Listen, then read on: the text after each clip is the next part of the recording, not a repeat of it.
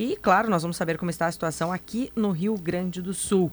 A Fernanda Rocha, que é enfermeira especialista em saúde do Centro Estadual de Vigilância em Saúde, está conosco agora. Muito boa tarde, Fernanda.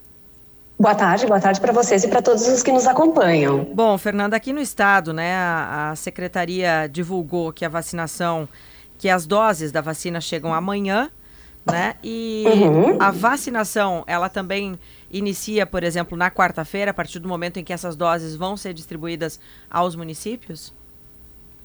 Pois então, acho que sobretudo é importante a gente falar sobre a população-alvo para essa estratégia de vacinação, né?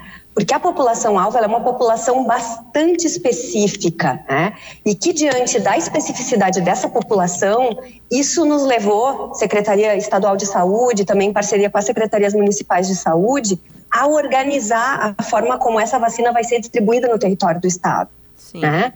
A população-alvo para essa estratégia de vacinação selecionada pelo Ministério da Saúde são as pessoas vivendo com HIV/AIDS, mas especificamente os homens cisgênero, travestis ou mulheres trans que têm a contagem de linfócito CD4 inferior a 200 nos últimos seis meses, ou seja, é uma população que agrega aí especificidades de condição sorológica, de sexo e identidade de gênero, de condição imunológica, né? Tem mais a questão da idade também, porque são pessoas acima de 18 anos. Então, para localizar aonde essas pessoas se encontram hoje no território do estado do Rio Grande do Sul e de que forma a operacionalização dessa estratégia vai ser eficiente, que de fato a gente vai ter o sucesso de conseguir que essa população tenha acesso à vacinação, isso vai nos levar então a organizar isso com outros setores também. Sim. Uhum. É, é, pra, desculpa, uh, Vivi, só para ficar bem claro, então, pessoas uhum, que não fazem perfeito. parte, Fernanda, desse grupo específico, pessoas que não fazem parte desse grupo, não vão precisar se vacinar em relação à MPOX, né? Exatamente. Se chamava varíola dos macacos, não precisa. Exatamente, exatamente. Esse grupo que foi selecionado pelo Ministério da Saúde, é o grupo que hoje apresenta né, um maior risco de adoecer gravemente e morrer da doença. Se a gente for avaliar os 15 óbitos que nós tivemos no Brasil, né, todos foram com populações com esse perfil dentro do, do público-alvo que foi selecionado pelo Ministério da Saúde. Né? Então, tem essa característica de que é um grupo mais vulnerável ao, ao adoecimento e à morte. Mas eu acho importante também, nesse momento, uh, ponderar que, apesar da especificidade da seleção desse grupo, a MPOX atinge todos os públicos, todas as faixas etárias. Não é o contato sexual a única forma de contágio, né? Na verdade, qualquer tipo de contato com material contaminado, com fomites, qualquer tipo de contato próximo, físico, né? Pode ocasionar infecção pelo vírus MPOX. Então, é importante demarcar isso, né? Que apesar dessa especificidade, o vírus ele pode atingir qualquer pessoa, independentemente da condição. E como é que eu identifico, Fernanda? Uh, como é que eu identifico que estou com algum sintoma e que pode ser, né? Aliás, mpox, né? Uhum. Se falou monkeypox, uhum se falou em varíola dos macacos. Acho que é importante a gente deixar claro isso.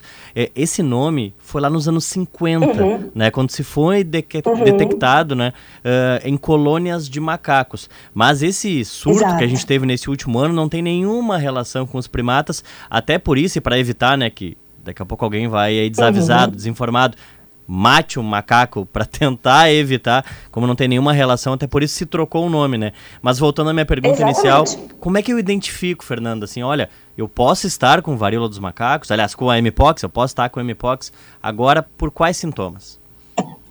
Uhum. Então, assim, uma coisa que é importante também a gente uh, colocar é que a, a, aparência da doença, né, nesse surto que nós temos desde 2022, ela é diferente daquela apresentação clássica que aconteceu lá na África, nos primeiros casos na década de 70, né? Então, a gente tem uma apresentação muito particular nesse surto agora, que iniciou em 2022. É, nós não temos aquela exuberância na quantidade de lesões, né? Ah, muitos dos casos que nós vimos apresentaram lesão única, tá? então uma única lesão em região genital, em região oral, né? geralmente no local aonde se deu o contato, no sítio aonde se deu o contato inicial com o vírus. Né? Mas além também das lesões, que como eu disse para vocês, elas não se manifestaram de forma exuberante, né? se a gente procurar em, em rede, se a gente procurar no Google, por exemplo, a gente vai ver quadros de, de, de pacientes com múltiplas lesões, né? Isso não aconteceu nesse surto de 2022. É, e além da lesão, então, que é bem característica, que é uma lesão geralmente com um conteúdo, é uma lesão vesicular, é uma bolha que nós chamamos, né? E, e ela pode mudar, ela vai mudar depois para um estágio de crosta, que é um estágio em que essa lesão cria uma casca. Além dessa lesão, os pacientes eles ainda podem apresentar febre ou eles podem apresentar adenomegalia, que são ínguas pelo corpo, também vão ter alguma relação com esse sítio onde essa lesão está localizada. Né? Então, basicamente, eu diria, a lesão, ela é um sintoma clássico, apareceu de forma diferente nesse surto, mas é o sintoma básico, né?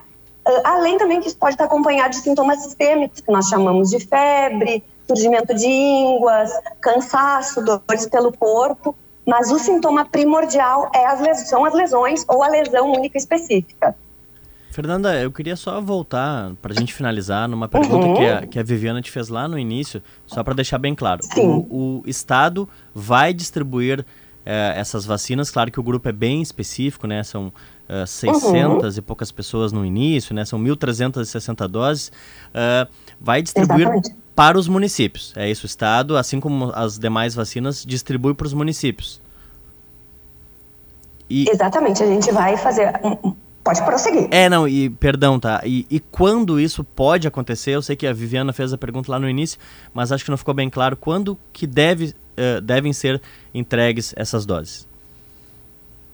Essas doses elas chegam ao estado do Rio Grande do Sul amanhã?